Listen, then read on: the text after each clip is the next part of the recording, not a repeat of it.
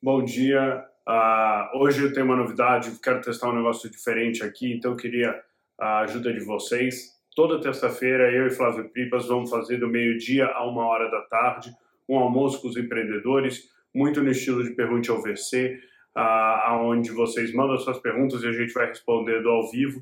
Uh, seria ótimo contar com vocês participando amanhã uh, no nosso Clubhouse. Eu vou deixar o link aqui embaixo.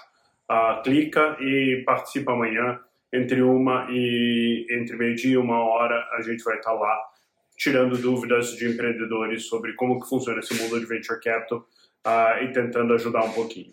Uh, hoje o tema que eu vou tratar uh, é um tema mais espinhoso, acaba aparecendo em algumas situações importantes e eu acho que é parte do amadurecimento do empreendedor aprender a lidar com essa situação.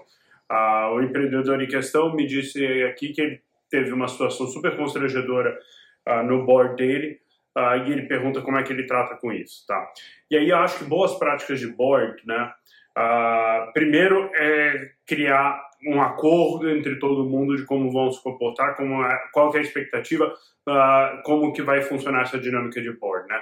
Quando que fala, quem que fala, como que fala, Uh, o que, que, você espera? Putz, você espera dedicação exclusiva você, durante a reunião de board? Você espera que elas sejam presenciais? Você espera que uh, os telefones e alt-tabs estejam fechados?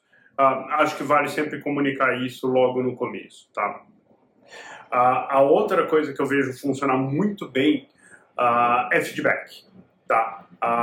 então, acabou a reunião de board, você, founder, passa a mão no telefone, liga para os seus board members e pergunta: putz, o que, que você gostou, o que, que você não gostou, o que, que dá para fazer melhor, e deixa eu te dar aqui a minha impressão, o que, que eu achei que você poderia fazer melhor. Essa coordenação é super importante, tá? Ah, é importante para você tirar mais valor do board, é importante para setar o padrão de comportamento que você espera dos seus board members, uh, e, é, e, é, importante para tirar rusgas e atritos e possivelmente uh, algum mal entendido tem que ser resolvido rápido, tá? Não deixe isso fermentar durante semanas, porque a tendência é ficar bem pior. Então, uh, vale a pena. Putz, não, liga para o cara e fala: Ó, oh, não entendi o que você falou, não entendi esse ponto, me explica melhor.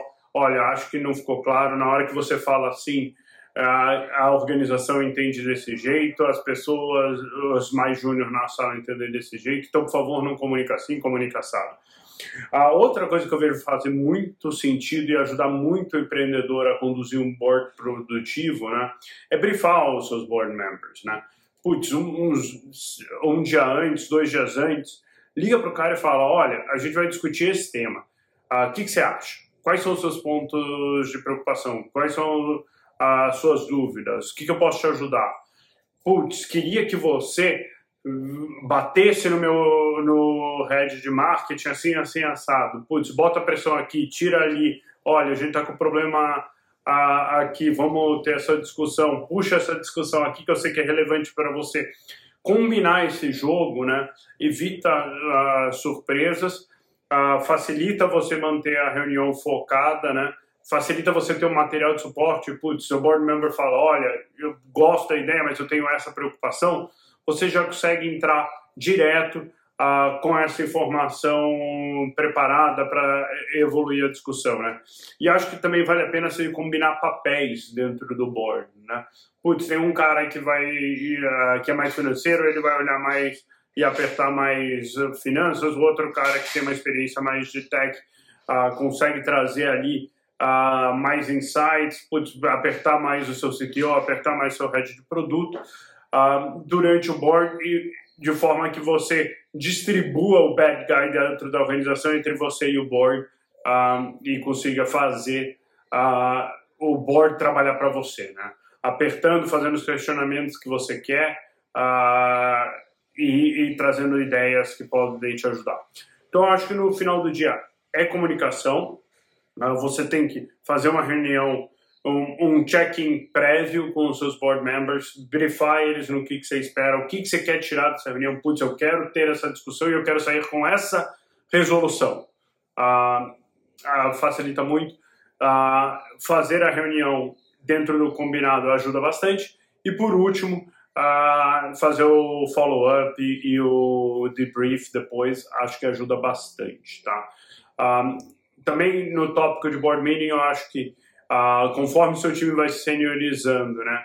Uh, e a empresa vai ficando grande, fica muito difícil o founder sozinho uh, vir e apresentar os detalhes de cada uma das áreas. Então, putz, começa a trazer os seus heads, começa a expor eles para o board, tomar um pouco do calor, ajuda a, a aumentar o nível de senioridade no time uh, e fazer os caras pensarem mais a longo prazo, uh, de maneira mais estruturada. Acho que são essas as dicas. Se tiver comentários, dúvidas, bota aqui embaixo nos comentários. Se achar que vale a pena, compartilha uh, com o pessoal. E vejo vocês uh, terça-feira, amanhã, uh, de meio-dia a uma no Clubhouse, tirando mais dúvidas. Espero que ajude, galera. Valeu, obrigado.